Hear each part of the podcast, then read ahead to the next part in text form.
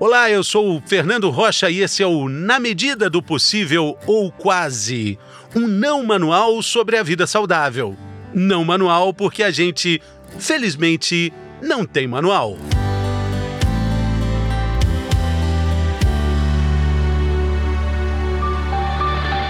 A dor é uma das principais causas de sofrimento físico vivenciadas pelo ser humano experiência sensitiva e emocional desagradável. No Brasil, cerca de 60 milhões de pessoas, quase 30% da população, sofrem com dor de forma crônica, um desarranjo que faz parte da rotina de todo dia. O diagnóstico é muito difícil porque os sintomas se confundem e o paciente invariavelmente passa por diferentes especialidades médicas até descobrir um tratamento adequado. Pode ser uma dor generalizada, pode ser muscular, pélvica, na sola dos pés, pode ser a dor de um câncer, pode ser herpes zoster ou a temida neuralgia do trigêmeo. Nesse episódio, a gente fala sobre as características de cada uma delas, as formas de identificar e principalmente tratar uma dor que ninguém pode identificar, exceto quem a sente.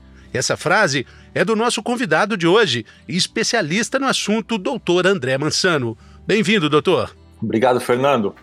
Ô, doutor, é, cada dor é única mesmo? Cada dor existe de uma forma muito particularizada? cada dor de fato é única e o paciente a sente de forma completamente individual. É?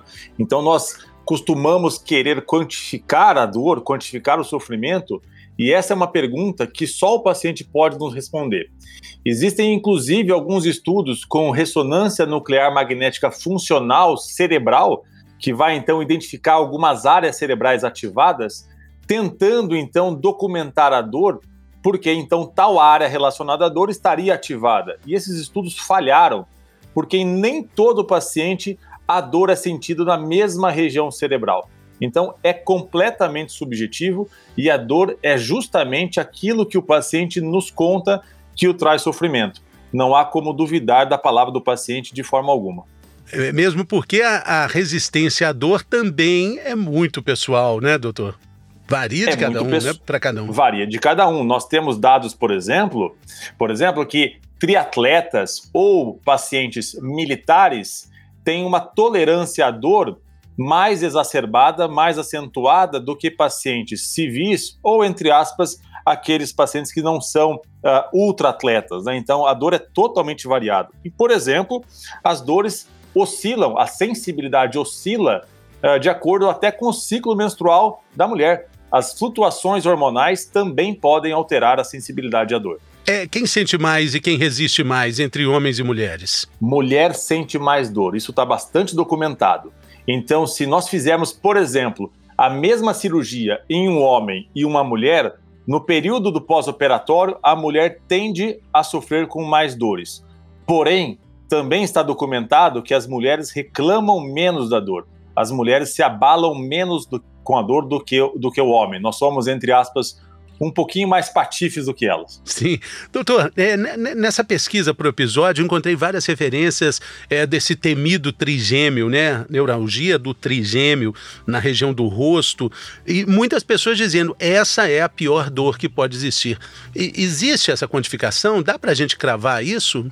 É, essa é uma questão bastante interessante. Inclusive, é, eu participei de um programa com você a respeito disso. E na comunidade científica, nós temos essa ideia de que, de fato, a neuralgia do trigêmeo é a pior dor que nós podemos experimentar. Tá? Por quê? Porque ela é extremamente, extremamente excruciante. Né? Então, por exemplo, é, recentemente eu mesmo fiz um trabalho científico de pacientes com neuralgia do trigêmeo que não estavam melhorando com a medicação. E assim, o índice de uh, ideal, entre aspas, suicida, de desespero, beirou é, 60%, né? Então é bastante importante mesmo, é uma dor muito, muito, uh, muito forte. Porém, é uma certa injustiça, né? Certa vez eu li um livro uh, muito interessante chamado A Bailarina de Auschwitz. Essa é uma história contada por Edith Eva Egger, que foi uh, uma judia húngara que passou a adolescência nos campos de concentração, e ela deixou uma, uma frase no livro dela que mudou o meu, o meu entendimento. Ela diz assim: não existe uma hierarquia do sofrimento. Não há nada que torne a minha dor maior ou menor que a sua. Nenhum gráfico no qual possamos registrar a importância relativa de uma dor sobre a outra.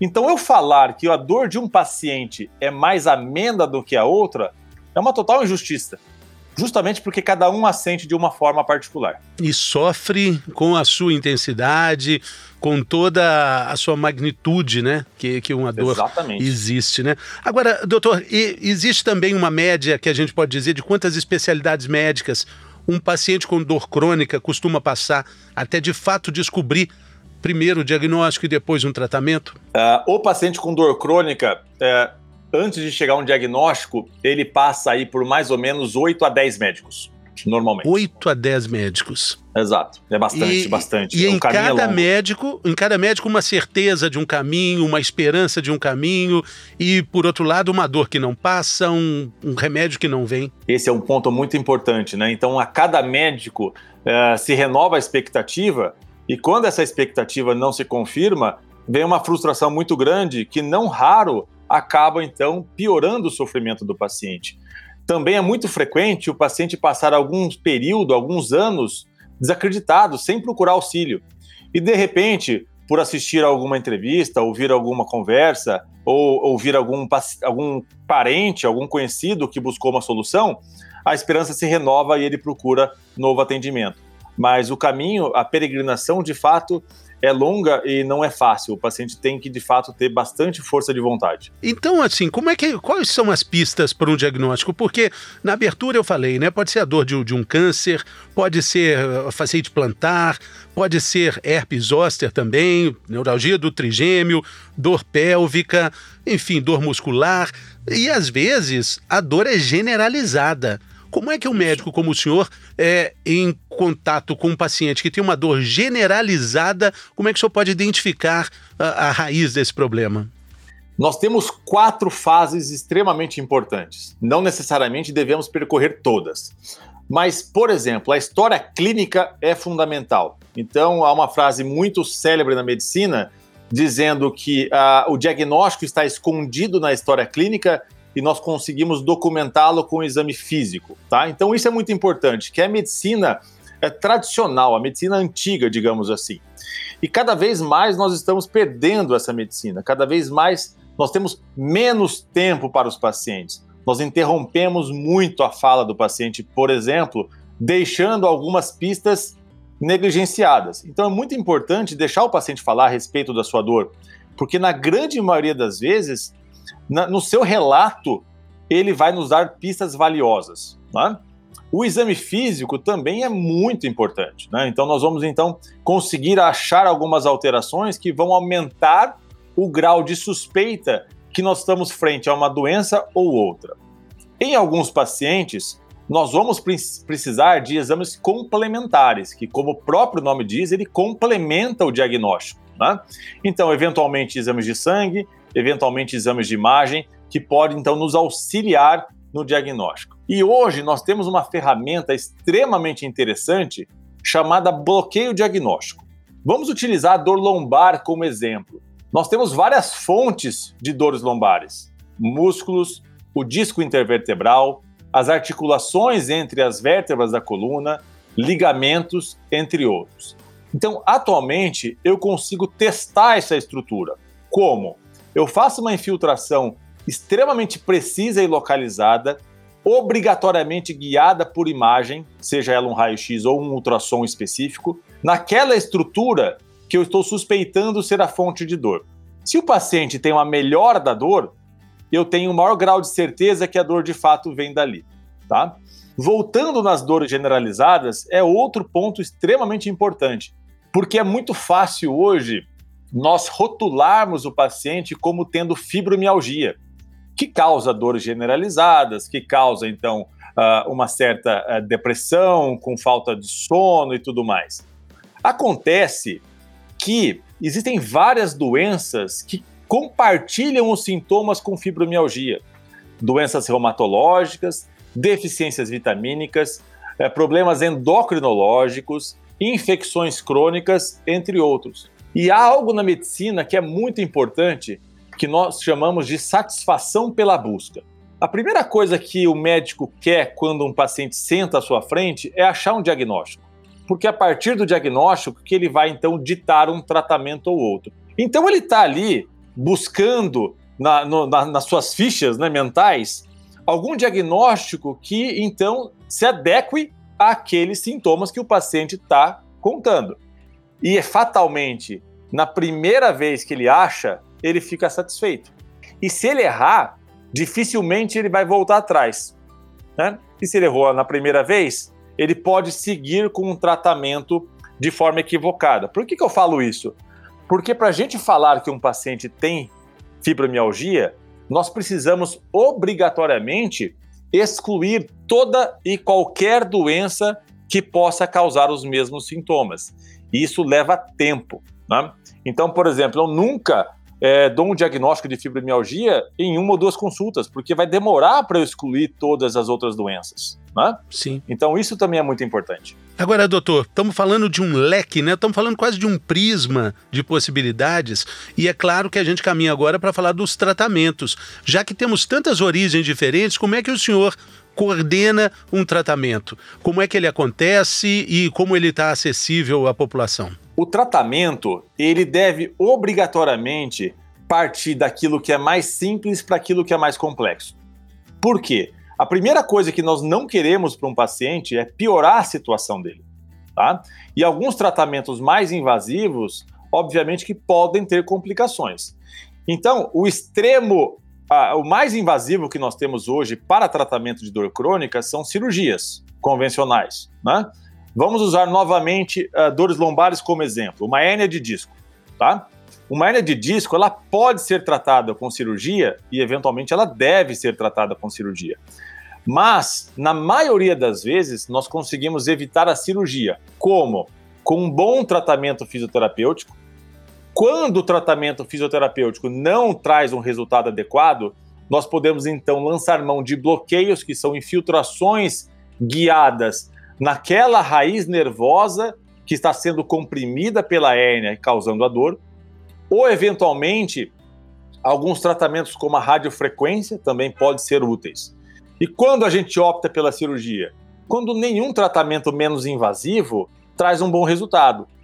Pode acontecer? Pode. Por exemplo, para hérnia de disco é a minoria dos casos.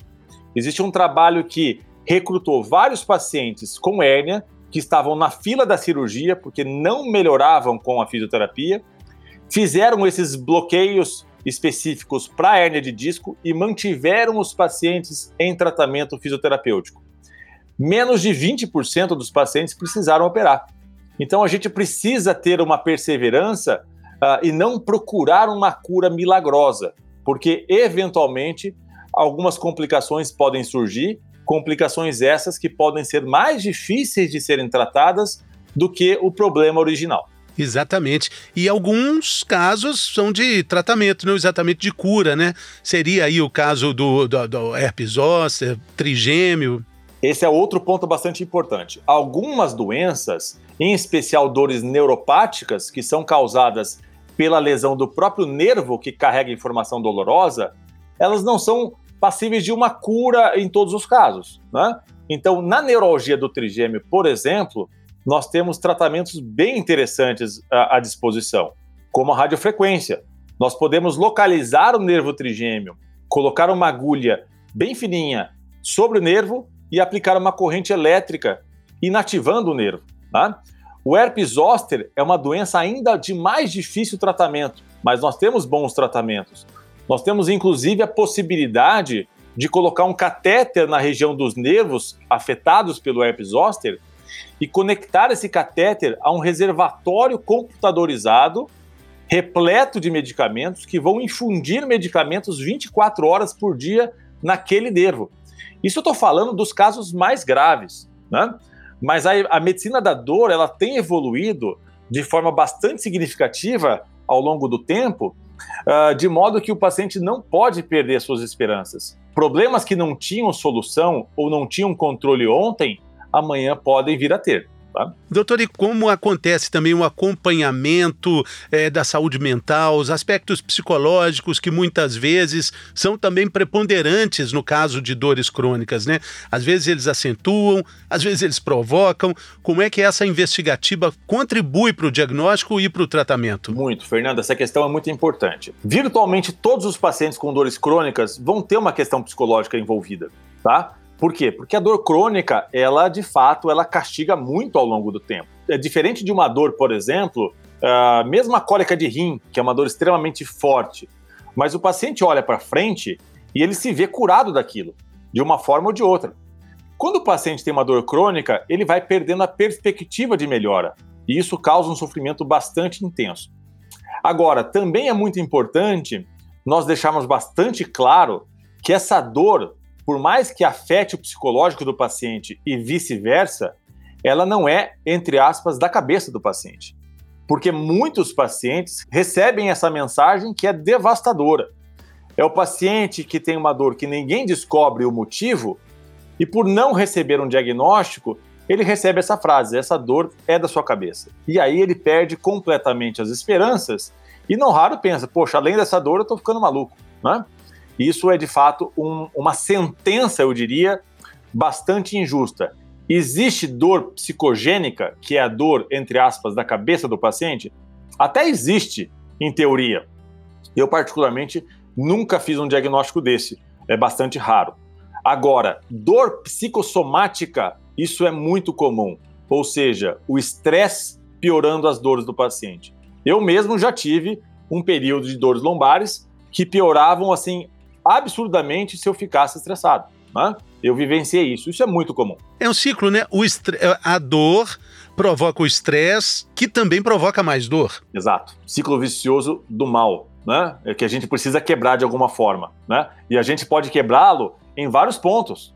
Nós podemos quebrar esse ciclo é, objetivando a dor pontualmente, mas nós podemos ajudar a quebrar esse ciclo tratando psicologicamente o paciente também. Né? Isso é muito importante. Muito importante falar sobre isso, muito importante aliviar o drama de cerca de 60 milhões de pessoas que sofrem com a dor crônica. Doutor André, muito obrigado pela generosidade aqui do seu tempo conosco, por essa entrevista tão esclarecedora. Eu que agradeço, Fernando. Um abraço grande. Valeu, pessoal. Até a próxima.